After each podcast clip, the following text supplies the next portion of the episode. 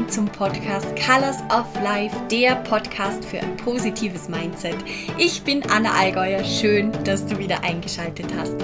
Heute habe ich euch meine fünf Top Takeaways vom vergangenen Wochenende mitgebracht. Ich war nämlich auf der APC, auf der Awesome People Conference von meinem Business Coach Robert Gladitz in München. Das war ein ganz, ganz wunderbares, ganz, ganz spezielles Wochenende. Eine Business-Konferenz, wie es sich die meisten wahrscheinlich nicht vorstellen werden. Es waren nämlich original, glaube ich, am ersten Tag zwei Leute im Anzug da und ungefähr eine Frau in Stöckelschuhen. also es ging ganz viel um den ganzheitlichen ähm, Aspekt von modernen Businesses, vom modernen Unternehmertum, wie wir es schaffen können, wieder mehr zum Mensch zu werden und das in das Business einzubauen. Und da gab es ein paar ganz, ganz spannende Takeaways, die ich sehr, sehr gerne heute mit euch teile. Es ging unter anderem um versteckte Vor- und Nachteile. Natürlich wie immer um das Thema Mindset, was ich auch sehr interessant fand. Dann ging es um unsere schlechten und guten States Zustände in unserem Leben und was wir damit machen können, um die elegante Bewertung und um sich daran zu erinnern, was es bedeutet, ein Mensch zu sein. Also sehr, sehr bunt und ich habe heute von allem ein bisschen, ein paar Gedanken mit in diesen Podcast gebracht, weil ich das Gefühl hatte, da sind wirklich ein paar super Ansätze dabei, um damit ins Wochenende zu gehen. Und bevor es jetzt gleich losgeht, noch ein Hinweis. Wenn du jetzt gerade am Donnerstag, 24. Oktober Vormittag, wo dieser Podcast rausgekommen ist, gelauncht wurde, zuhörst, es gibt noch bis heute Mittag die Gelegenheit, mich bei meiner Arbeit zu unterstützen und ich wäre euch super, super, super, super dankbar, wenn ihr diese fünf Minuten dafür aufbringt. Und zwar findet ihr bei mir auf Facebook, auf Instagram, wenn ihr das beides nicht habt, dann schreibt mir kurz. Ihr findet dort eine Umfrage. Der Link ist in meiner Bio drinnen. Ähm, ich habe auch ein Posting dazu gemacht.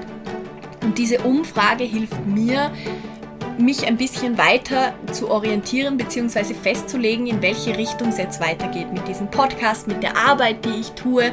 Also wenn ihr ganz kurz Zeit habt und wenn ihr diesen Podcast jetzt gerade am 24. Oktober Vormittag bis 12 Uhr geht es noch, anhört, dann füllt voll, voll gerne diese Umfrage aus. Ihr würdet mich extrem unterstützen. Es wäre voll lieb. Und als Dankeschön, als kleines, verlose ich unter allen Menschen, die an der Umfrage teilnehmen, mein aktuelles Lieblingsbuch. Also wenn ihr Lust auf ein Buch habt oder wenn ihr einfach Lust habt, mich zu unterstützen, freue ich mich sehr, wenn ihr euch kurz die Zeit nehmt und diese Umfrage noch ausfüllt. Ihr findet den Link in meiner Bio auf meinen Social Media Kanälen überall. So, und jetzt würde ich sagen, es geht los. Ich wünsche euch ganz viel Freude mit dieser Folge. Mir hat sie definitiv einige, oder das Wochenende hat mir einige sehr gute Anstöße gegeben, beziehungsweise ich konnte viele Gedanken wieder anders miteinander verknüpfen, was sehr wertvoll war. Und ich hoffe sehr, dass euch diese Podcast-Folge bei Ähnlichem behilflich ist. Ganz viel Spaß beim Zuhören wünsche ich euch.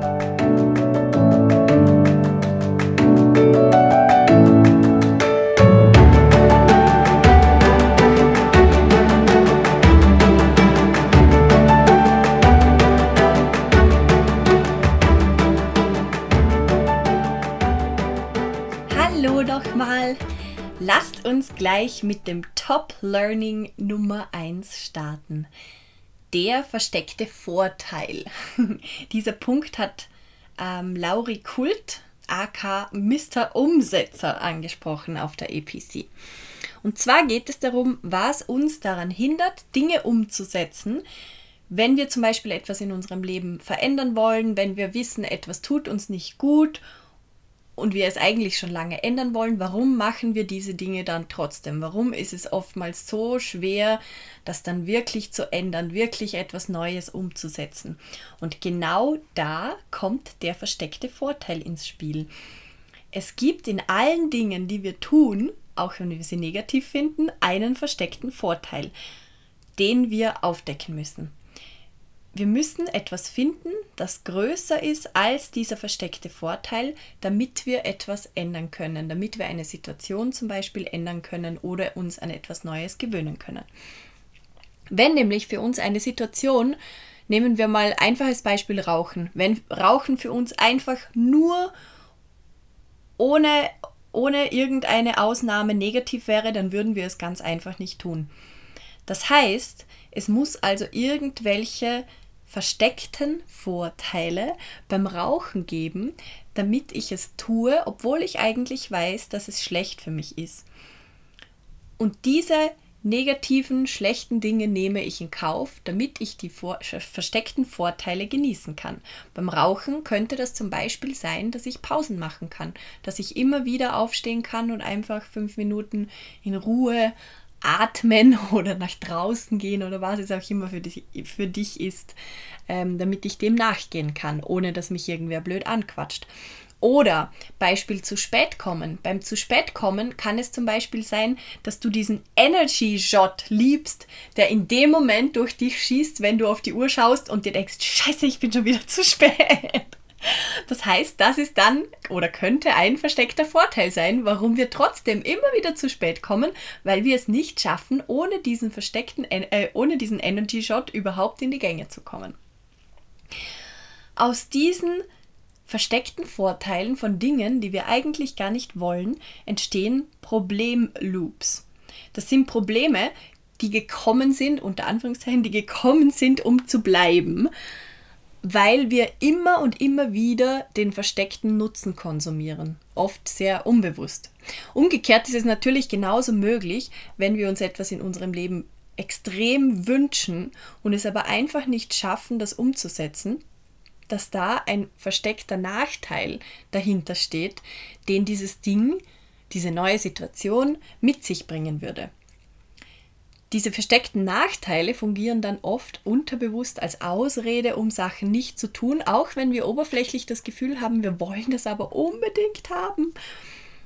Es könnte zum Beispiel sein, dass etwas, was du unbedingt machen möchtest, unbedingt umsetzen möchtest, unterbewusst extrem anstrengend sein könnte. Oder du das, die Angst hast, dass es extrem anstrengend sein kann.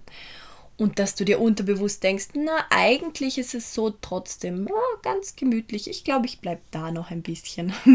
Vielleicht hast du auch die Angst, dass dir dieses neue Ding irgendwann über den Kopf wachsen könnte. Oder dass andere Menschen die da, dich dafür hassen oder verachten könnten. Oder dass du pleite gehen könntest und so weiter und so fort. Und diese Kraft, die hinter diesen versteckten Nachteilen liegt, die ja nur in unserem Kopf sich weiter und weiter und weiter spinnen, die ist so stark, dass wir sie so sehr spüren, dass wir keinen Bock auf diese Nachteile haben. Oder jetzt umgekehrt Rauchenbeispiel, dass wir diese Vorteile aufgeben müssen. Und darum nehmen wir doch dann im Endeffekt sehr, sehr oft lieber die Bequemlichkeit. Auch wenn diese Bequemlichkeit nicht perfekt ist, auch wenn wir uns andere Dinge wünschen, ist es immer noch einfacher, als wenn wir uns den versteckten Nachteilen stellen müssten, den Mut aufbringen müssten, um das auszuprobieren und uns einfach mit dieser Situation zu konfrontieren. Oder umgekehrt, wenn wir auf die versteckten Vorteile, Rauchen, Pause zum Beispiel verzichten müssten.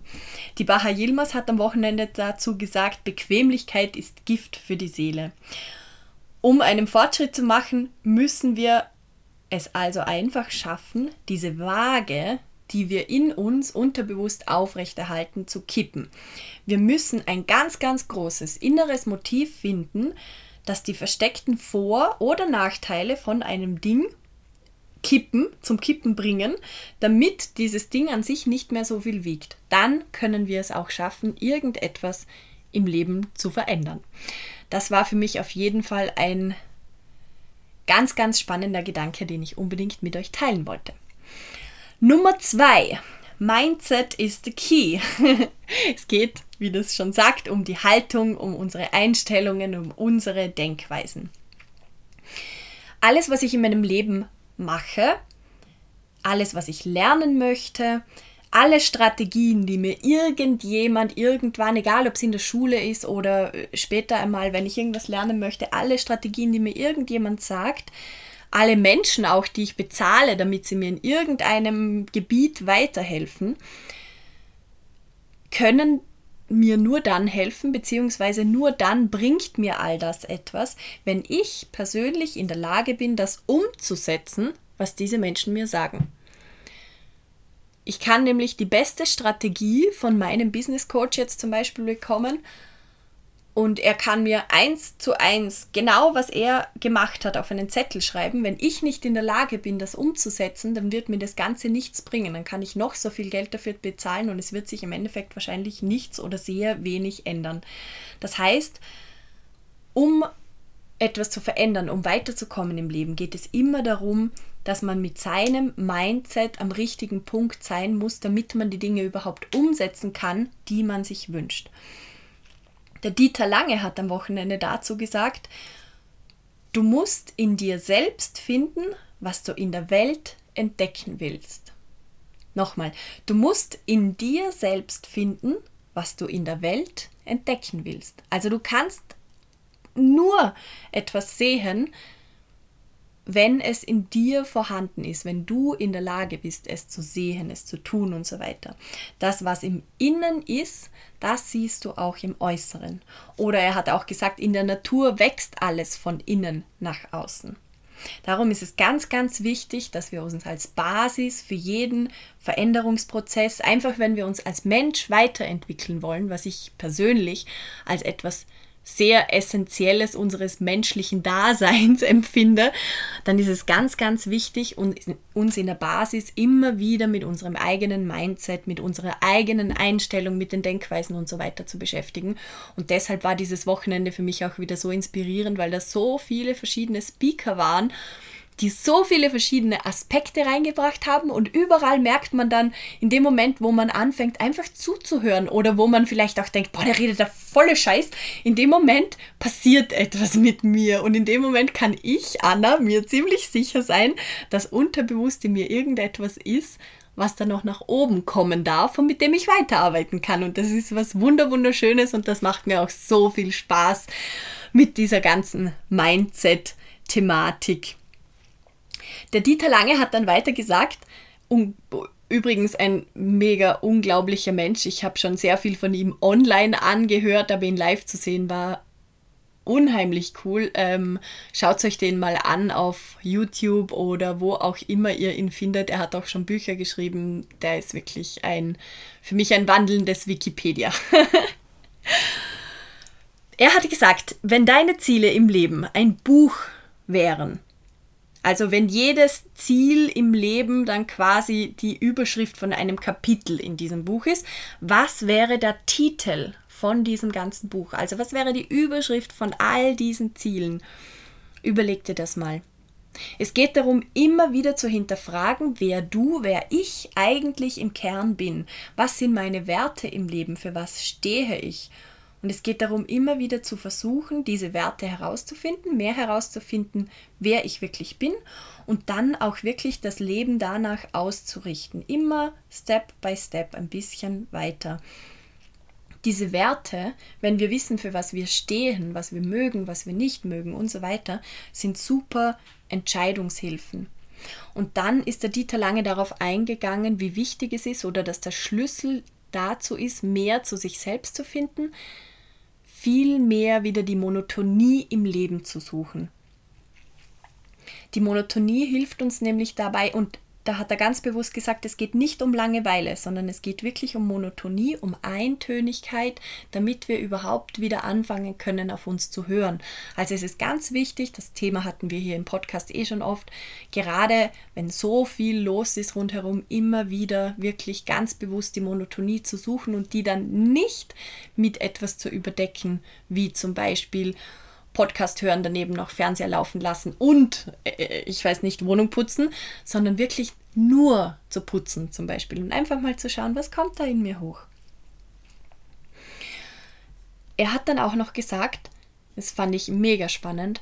Als Kind brauchen wir immer mehr, um zu überleben. Wir sind die ganze Zeit darauf angewiesen, als Baby, dass jemand anderer uns füttert, dass jemand anderer uns wickelt, dass jemand anderer uns Liebe gibt und wir schreien danach, wir kämpfen darum. Und natürlich, umso mehr wir wachsen, umso mehr Futter und so weiter brauchen wir auch. Aber in unserer heutigen Gesellschaft haben wir ein riesengroßes Problem. Es gibt nämlich keine Grenze mehr. Es wird aus diesem immer mehr wollen, um diese, aus diesem Überleben wollen, ein Trip, aus dem wir nicht mehr aussteigen können. Wir kommen aus diesem kindlichen Verlangen nicht mehr raus, weil es rund um uns so viel Angebot gibt, weil uns jeder alles quasi hinterher schmeißt und wir uns gar nicht mehr entscheiden können, was wir jetzt eigentlich wollen. Und genau deshalb ist es so wichtig, und das können wir nur selbst machen, dass wir uns wieder darin trainieren, Stille wirklich zu ertragen. Also die ganzen Außenreize auszuschalten. Er hat es Außenreizentzug genannt. Und dafür müssen wir die Geduld aufbringen, uns immer und immer wieder zurückzuziehen. Und da kommen wir jetzt wieder zum ersten Punkt, nämlich versteckter Vorteil, versteckter Nachteil.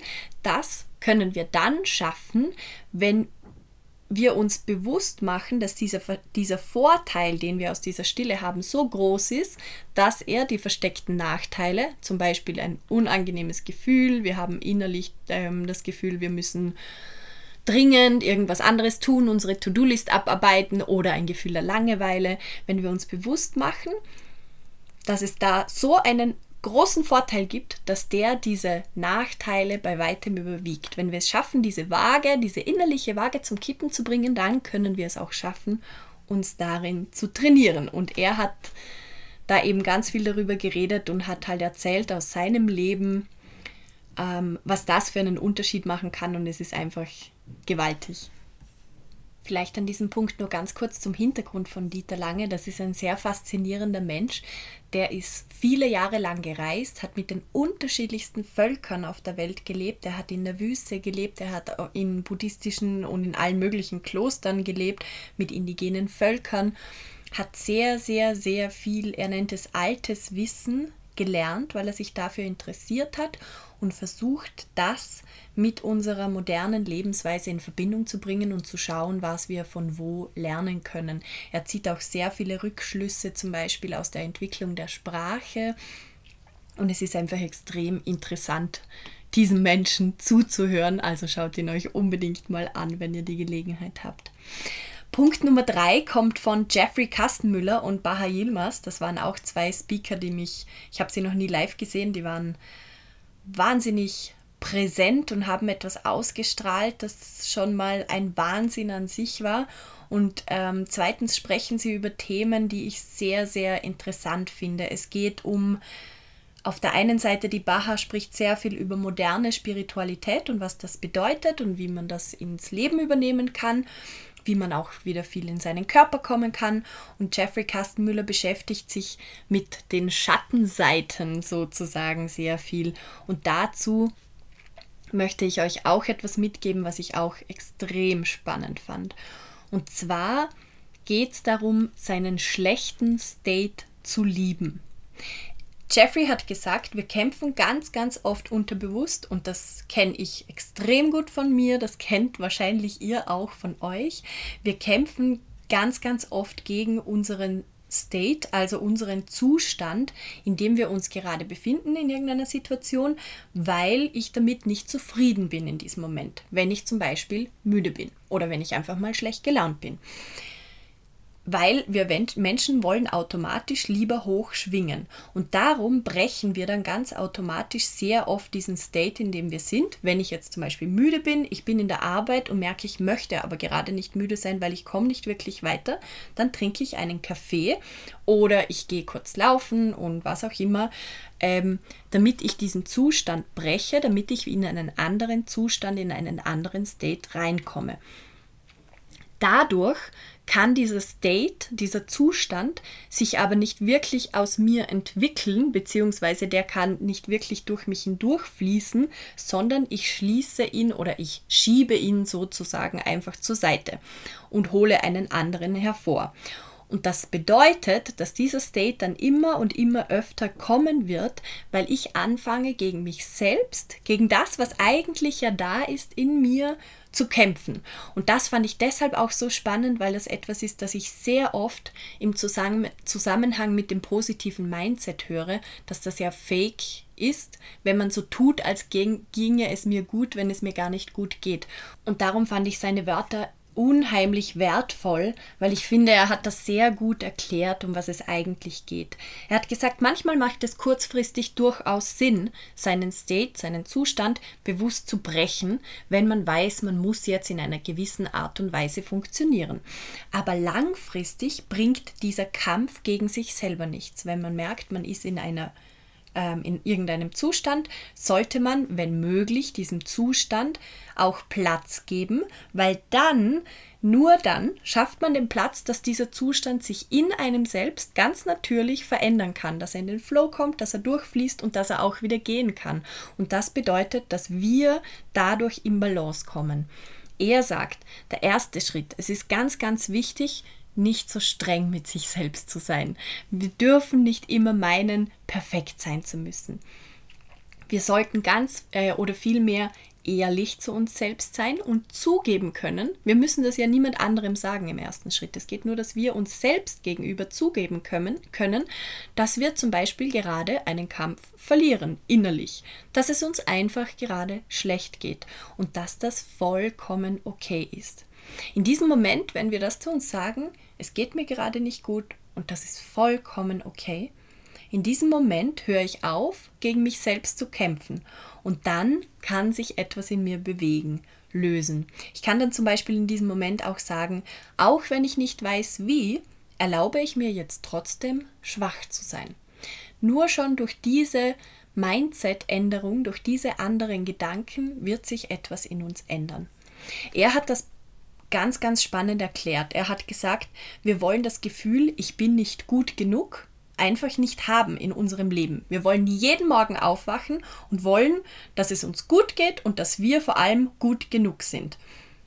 Ganz viel in unserer Gesellschaft, so wie wir erzogen werden, so äh, was wir halt aus der Werbung hören und überall eigentlich in unserem Umfeld, redet man uns ein, dass wir immer gut genug sein müssen, dass wir immer unser Bestes geben müssen. Und irgendwann wird dieses Gefühl dann eine Ausrede, um Dinge nicht mehr tun zu müssen. Denn wenn wir etwas Neues ausprobieren, wenn wir irgendwas Neues machen, könnte es ja sein, dass wir nicht gut genug sind. Und weil wir wissen, dass wir nicht, dass wir immer gut genug sein müssen oder umgekehrt, dass wir nicht nicht gut genug sein dürfen, machen wir es lieber gar nicht noch einmal, das ist ganz, ganz oft oder es wird ganz, ganz oft eine Ausrede, dieses gut genug sein müssen, um Dinge gar nicht erst auszuprobieren, weil wir so große Angst davor haben, dass es nicht funktionieren könnte, dass wir nicht gut genug sind. In unserer Gesellschaft wird der starke Teil, also alles, wo wir weitermachen, wo wir schneller sind, wo wir perfekt funktionieren, wo wir alles kontrollieren können, der wird so gepusht von klein an, dass der schwache Teil in uns, der ja da ist, der ein Teil von jedem Menschen ist, dass der immer schwächer wird, immer kleiner wird, wie ein Muskel, den, wenn wir ein Bein, wenn man einen Gips hat und ein Bein lange nicht bewegt, merkt man ja, wie schnell sich die Muskeln abbauen. Und genauso baut sich dieser schwache Teil in uns ab. Er hat keinen Platz mehr. Aber und da kommt jetzt der ganz wichtige Punkt. Jeffrey und Baha beschäftigen sich mit dem menschlichen Dasein eben aus einer spirituellen Sicht, aus einer körperlichen Sicht. Ich finde das eine sehr, sehr spannende Mischung. Und sie sind zu dem Schluss gekommen, damit man ein menschliches Leben in allen Zügen oder wie ich das immer sage, in allen Farben leben kann, brauchen wir jeden Teil von uns, weil es ist ja ein Teil von uns. Auch der schwache Teil ist ein Teil von uns. Und wenn wir den starken Teil und den schwachen Teil zusammennehmen, dann, sagt er, können wir unsere gesamte Bestimmung leben und können Dinge tun, die wir uns momentan vielleicht überhaupt nicht vorstellen können. Ganz einfach, weil wir sie auch nicht fühlen können, weil es komplett unseren Horizont übersteigt. Er sagt deshalb, Veränderung ist viel, viel wichtiger als Kontrolle. Frag dich viel, viel öfter, wie fühlt sich Schwachsein für mich an? Und dann hol dieses Gefühl, diese Momente ganz bewusst in dein Leben. Freu dich vielleicht sogar, wenn das da ist, weil du dann weißt, jetzt gehst du einen Schritt mehr wieder zu deinen ganzheitlichen Menschsein zurück. Gib diesem Gefühl des Schwachseins ganz viel Raum. Das, er hat das mit einem ganz, ganz schönen Satz abgeschlossen, den ich euch auch hier mitgeben wollte. Er hat gesagt, das Schlimmste, was wir tun können, ist uns nicht mehr von der Welt berühren zu lassen. Sprich, wenn wir einfach uns darin üben, ganz neutral zu sein oder eine Seite von uns so pushen, dass die andere keinen Platz mehr hat. Wir können uns nur dann von der Welt wirklich berühren lassen, wenn wir alle Seiten in uns zulassen, wenn wir diese Angriffsfläche unter Anführungszeichen auch beibehalten oder zeigen, nur dann kann uns die Welt berühren, nur dann können wir das Menschsein ganz genießen. Das war so ein schöner Gedanke. Dann kommen wir, ich finde, das nimmt auch ganz viel Druck weg, oder? Wenn man immer wieder hört von verschiedenen Menschen, man darf auch einfach mal nicht gut drauf sein, man darf einfach müde sein, man darf die Gefühle wirklich fühlen. Und nur um den Kreis kurz zu schließen, beim positiven Mindset geht es um diese Problem-Loops, die ich vorher schon kurz angesprochen habe, oder wenn man merkt, man ist einfach, man hat sich selbst konditioniert oder programmiert auf ein bestimmtes Muster, dass man sofort negative Gedanken im Kopf hat und man weiß, dass das eigentlich nicht meine innere Balance wäre, dann ist es mega, mega gut und spannend mit diesem positiven Mindset als Balance, als Gegenmittel, um wieder zur Waage zu kommen, zu arbeiten, damit man einen Schritt weiterkommt. Aber es geht nicht darum, irgendwas zu faken oder irgendwas zu erschaffen, das nicht da ist in dem Moment. Punkt Nummer 4, elegante Bewertung. Das war auch noch ein Thema vom Jeffrey. Er hat darüber gesprochen, warum wir als Menschen Dinge oder andere Menschen oder was auch immer bewerten. Punkt Nummer eins, um zu überleben. Wir kennen unsere Umwelt, weil, die uns, weil dieses Kennen uns potenziell vor Gefahren warnt. Punkt Nummer zwei, weil mich Menschen oder Situationen triggern. Das heißt, sie wecken ein Gefühl in mir. Wenn man vom Triggern spricht, ist das oft ein negatives Gefühl in mir. Und das passiert deshalb, weil es Teile in mir gibt, die noch nicht an die Oberfläche gekommen sind, die ich irgendwann mal irgendwie schön an, nach unten gedrückt habe und nicht mehr hochkommen lassen will. Und darauf springe ich an. Das heißt, irgendein anderer Mensch zeigt mir in dem Moment wie ein Spiegel irgendein Thema, das ich eigentlich mit mir selber habe. Und das reizt mich. Er sagt deshalb, bewerten, auch andere Personen bewerten, ist per se nicht schlecht, weil erst durch diese Bewertung kann ich selbst fühlen, was eigentlich in mir los ist. Ich kann mich selbst auf eine ganz andere Art und Weise sehen. Die Frage ist nur, jetzt kommt das große Achtung, was mache ich damit? Was mache ich mit dieser Bewertung? Das ist der entscheidende Punkt. Verwende ich diese Bewertung gegen einen anderen Menschen oder verwende, ich sie dazu, mich selbst ganz genau anzuschauen, ganz genau hinzusehen und zu fragen, warum ich gerade so reagiere, warum ich gerade so bewerte, wie ich das tue. Was habe ich davon? Also so quasi, er hat gesagt, die Taschenlampe auf mich selbst halten und auf mein Unterbewusstsein richten und ganz genau hinschauen in dieser Sekunde, was kommt da in mir hoch, wenn ich irgendetwas anderes im Außen bewerte. Und da kommt wieder der Gedanke rein, ich will gut genug sein. Deshalb sträubt sich in mir alles nach innen zu schauen, weil da könnte ja irgendetwas zum Vorschein kommen, was nicht gut genug ist und das muss ich unterdrücken, weil das darf ja nicht da sein. Und da äh, entsteht dann wieder ein Problemloop. Ich will immer, immer besser werden, weil ich will ja irgendwann gut genug sein. Nur, das wissen wir auch alle, das Problem ist, wir werden nie gut genug sein. Niemals. Kein Mensch ist perfekt. Das heißt, vielleicht sollten wir eher bald anfangen, aufzuhören, daran zu glauben, dass wir irgendwann gut genug sind. Dann nehmen wir uns selbst ganz, ganz viel Druck weg. Und dann noch der Punkt Nummer 5. Erinnere dich an deine Menschlichkeit. Das fand ich total spannend. Der letzte Speaker, der Kerim, hat gesagt, wir bilden momentan Menschen aus, die zu 98 Prozent innerhalb von einer Sekunde von jedem Computer dieser Welt in allem Wissen geschlagen werden, was diese Menschen innerhalb von 13 Jahren an der Schule gelernt haben. Ich wiederhole das, weil das ist ein sehr komplexer Satz.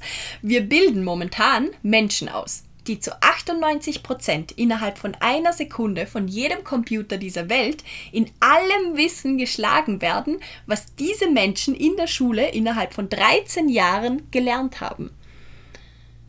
Und daraus stellt sich die Frage, wo dann in der Zukunft die Wertschöpfung, der Wert liegt, für den Menschen zum Beispiel bereit sind, irgendwas zu bezahlen. Wo werden da die Jobs herkommen? Es ging ganz viel, es war ja eine Business-Konferenz, es ging ganz viel auf der einen Seite, würde ich sagen, um zurück zum Mensch kommen, besinnen, wer sind wir eigentlich, was sind wirklich unsere Werte, was haben wir uns von außen antrainieren lassen und was bin ich eigentlich selbst. Und auf der anderen Seite ging es aber auch ganz, ganz viel um Zukunftsprognosen. Wie wird der zukünftige Arbeitsmarkt aussehen? Was wird da gefragt werden? Wie schauen neue Führungsmodelle aus, Managementmodelle und so weiter und so fort. Und das war eine extrem spannende Kombination. Und ich finde, der Kerem hat das sehr schön auf den Punkt gebracht. Und er hat eben gesagt, der Unterschied wenn wir wieder zurückkommen zu diesem Bild mit der Computer ersetzt eigentlich alles, was wir momentan so in der Schule lernen. Der Unterschied im Endeffekt, der Wert, für den wir immer und immer wieder bezahlen werden oder der wichtig bleiben wird, ist das Herz, unsere Gefühle, unsere Kreativität, das Menschsein, weil ein Computer ist kein Mensch. Und darum müssen wir anfangen, uns wieder viel, viel mehr mit diesen menschlichen Teilen in uns zu beschäftigen. Weil unser Gehirn haben wir sowieso schon perfektioniert, wenn wir uns anschauen, wie lange wir in der Schule sind, wie wir den ganzen Tag funktionieren in der Arbeit, wie perfekt alles abläuft, wie perfekt wir alles kontrollieren, was wir alles auf unseren Listen stehen haben. Da sind wir mehr als gut genug, müssen wir uns überhaupt keine Gedanken mehr machen. Ich glaube eben auch, dass unsere große Aufgabe es ist, das wieder viel mehr mit uns selbst zu verbinden, dass wir wieder anfangen zu spüren, wer wir eigentlich sind, wenn man das von außen einmal alles weglässt. Und dann zum Abschli Abschluss noch ein Satz von Kerim, den er auch zum Schluss gesagt hat. Es ist nicht einfach ein Tag, es ist noch ein Tag weniger. Also denkt dran, jeder, jeder Tag ist so wertvoll und so besonders. Und das war auch die Essenz von diesem ganzen Wochenende in München, dass jeder Tag was Besonderes ist und dass es immer an uns liegt, was wir aus diesen Tagen machen. War wirklich ein wunderschönes Wochenende. Ich hoffe, ich konnte euch einen kleinen Einblick geben, vielleicht ein paar Denkanstöße geben. Wenn ihr dazu weitere Fragen habt oder wenn ihr das Gefühl habt, ein Thema interessiert euch da besonders, wo wir hier nochmal im Podcast ein bisschen in die Tiefe gehen könnten, dann lasst es mich ganz, ganz gerne wissen. Und Jetzt schicke ich euch eine ganz große virtuelle Umarmung. ich wünsche euch einen ganz, ganz wunderbaren Tag. Genießt ihn, macht etwas für euch selber, bewegt euch vielleicht noch ein bisschen, geht kurz raus und fühlt einfach mal rein, was gerade da ist. Und wie der Jeffrey gesagt hat, lasst es einfach zu. Und auch wenn es sich gerade nicht gut anfühlt, dann sagt, es ist gut, mir geht es gerade scheiße und das ist vollkommen okay. Ich weiß auch nicht, wie ich weitermachen werde, und das ist vollkommen okay. Das alleine nimmt schon mega, mega viel Druck weg. Ich wünsche euch einen wunderbaren Tag. Macht's gut und bis nächste Woche. Alles, alles Liebe. Tschüss.